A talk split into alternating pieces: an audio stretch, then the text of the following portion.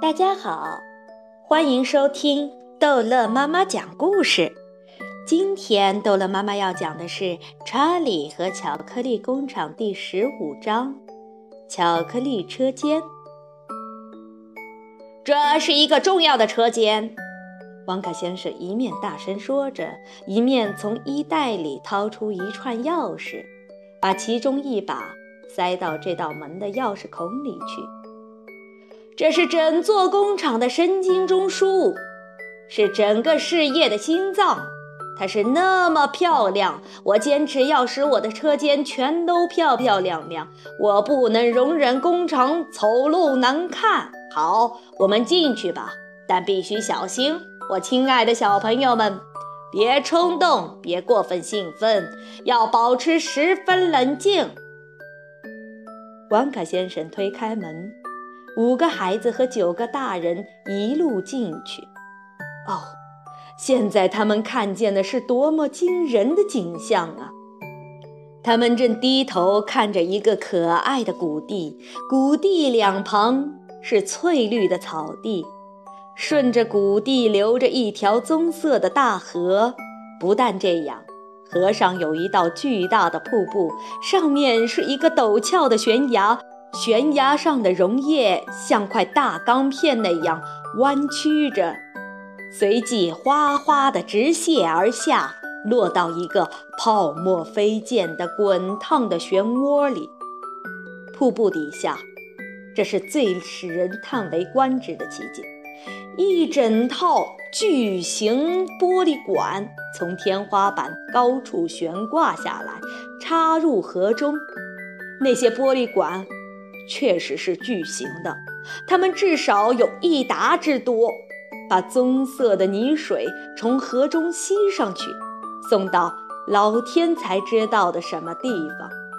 因为管子是玻璃的，可以看到液体在管内流动起泡，还可以听到管子不停地吸水的叽叽声，比瀑布的喧腾声更响。沿着河岸生长着美丽的高大树木和矮树丛，有垂柳、奇木和一丛丛高高的杜鹃花，开着粉红的、大红的和紫红的花。草地上有千万棵金凤花。那里，王卡先生叫道，他蹦蹦跳跳着。用他那根金头手杖指着棕色的大河，全是巧克力。这条河的每一滴都是质量一流的热巧克力溶液，质量是最好的。河里的巧克力足够装满全国的每一个浴缸，还有所有的游泳池，是不是多极了？就看看我那些玻璃管吧。他们吸进巧克力后，便把它们送到工厂里所有需要它的车间去。一小时几千升呐，我亲爱的小朋友们，几千几万升呐！孩子们和他们的家长全都目瞪口呆，说不出话来。他们都站不稳，他们都成哑巴。他们都头昏眼花，他们被整个装置的宏大规模惊呆了。他们就这样站着，凝视着。瀑布是最重要的，王卡先生说。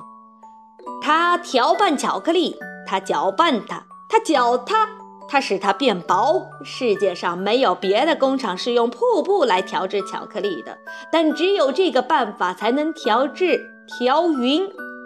这是唯一的办法。你们喜欢我的大树吗？他用手杖指点的道。还有我那些可爱的矮树丛，你们不觉得它们很漂亮吗？我要告诉你们，我讨厌丑陋难看。当然，那些大树和矮树丛都是可以吃的，它们全由不同的好吃的东西做成。你们喜欢我的草地吗？你们喜欢我的青草和金凤花吗，我亲爱的小朋友们？你们正站在上面的青草，是我用刚发明的一种新的薄荷味软糖做成的，我叫它丝滑之糖。摘一片尝尝吧，请，它是美味可口的。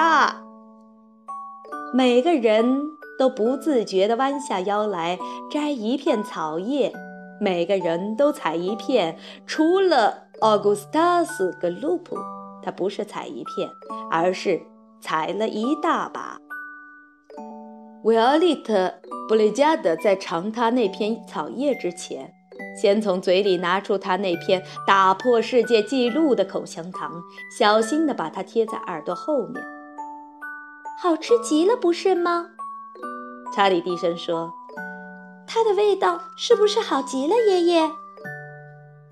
我恨不得把整块草地的青草都吃掉。”约瑟夫爷爷兴高采烈地笑着说。我恨不得像牛一样低下头，把草地上的每一片草叶都吃掉。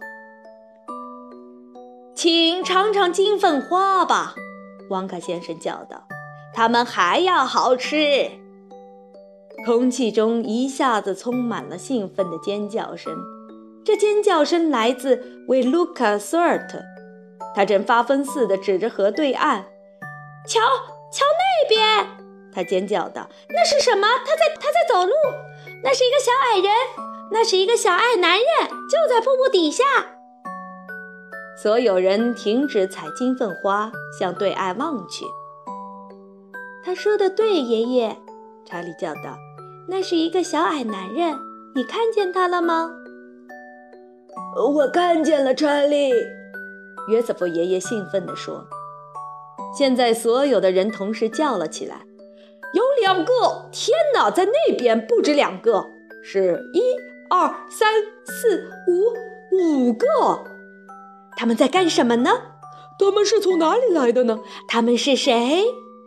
孩子们和家长们不约而同地冲下河边，要靠近一点看。他们真的是不可思议，不是吗？还不到我的膝盖高。瞧他们滑稽的长头发，那些小矮人比中号的洋娃娃还要小。这时，已经放下工作，从河对岸看着这边的客人，其中一个指着孩子们，对其余四个悄悄地说了什么。五个人都一起哈哈大笑起来。但他们不可能是真正的人，查理说。他们当然是真正的人，王卡先生回。他们是奥帕伦巴人。好，这一章的故事就讲到这儿结束了。欢迎孩子们继续收听下一章的《查理和巧克力工厂》。